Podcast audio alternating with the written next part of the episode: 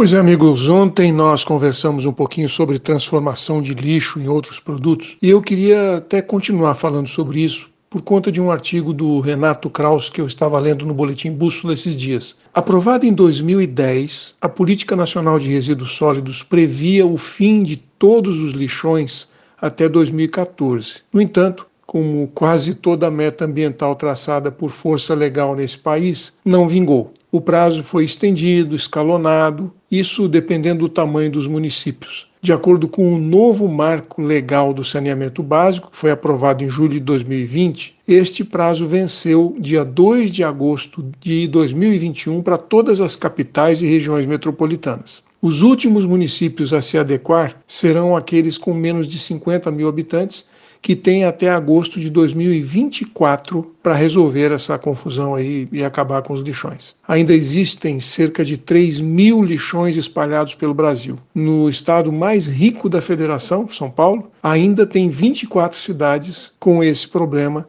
segundo o levantamento do Tribunal de Contas. O decreto 10.936, de 12 de janeiro deste ano, agora poucas semanas atrás, ele finalmente regulamentou a Política Nacional de Resíduos Sólidos, aquela sancionada lá em 2010. A Lei 14.260, de dezembro do ano passado, aí também pertinho, estabelece incentivos à indústria de reciclagem no Brasil para estimular o uso de matérias-primas recicladas nas cadeias produtivas. Finalmente, fica claro que no Brasil, jogar fora o lixo e rasgar dinheiro são a mesma coisa já tem estimativas de que mais ou menos 4 bilhões de reais são perdidos anualmente por falta de reciclagem. Mas essa é uma cifra modesta se a gente comparar com o potencial que existe em reinserir tudo quanto é resíduo nos processos produtivos. Quantos bilhões de reais poderiam ser gerados em energia elétrica limpa? E isso no momento que o país está precisando tanto de eletricidade, né?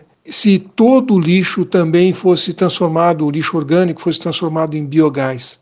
Já pensou quantas novas empresas e novos empregos seriam criados aí dentro da economia verde? A regra do jogo agora é a seguinte: valorização de resíduos. E várias empresas não apenas entenderam o apelo ambiental e mercadológico disso, mas também o quanto podem ganhar dinheiro fazendo gestão correta do seu lixo. Por exemplo, a Ambipar, uma multinacional brasileira, presente hoje em 16 países e é uma referência mundial em gestão ambiental, ela tem várias frentes de atuação, inclusive um marketplace para transformar resíduos em oportunidade de negócio.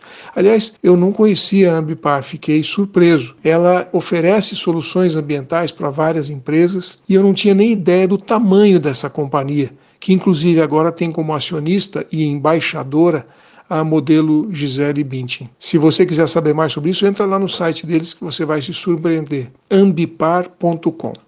Enfim, lixo vale bilhões e nós estamos, infelizmente, jogando fora. Um abraço. Aqui é o Silvio Barros para a CBN.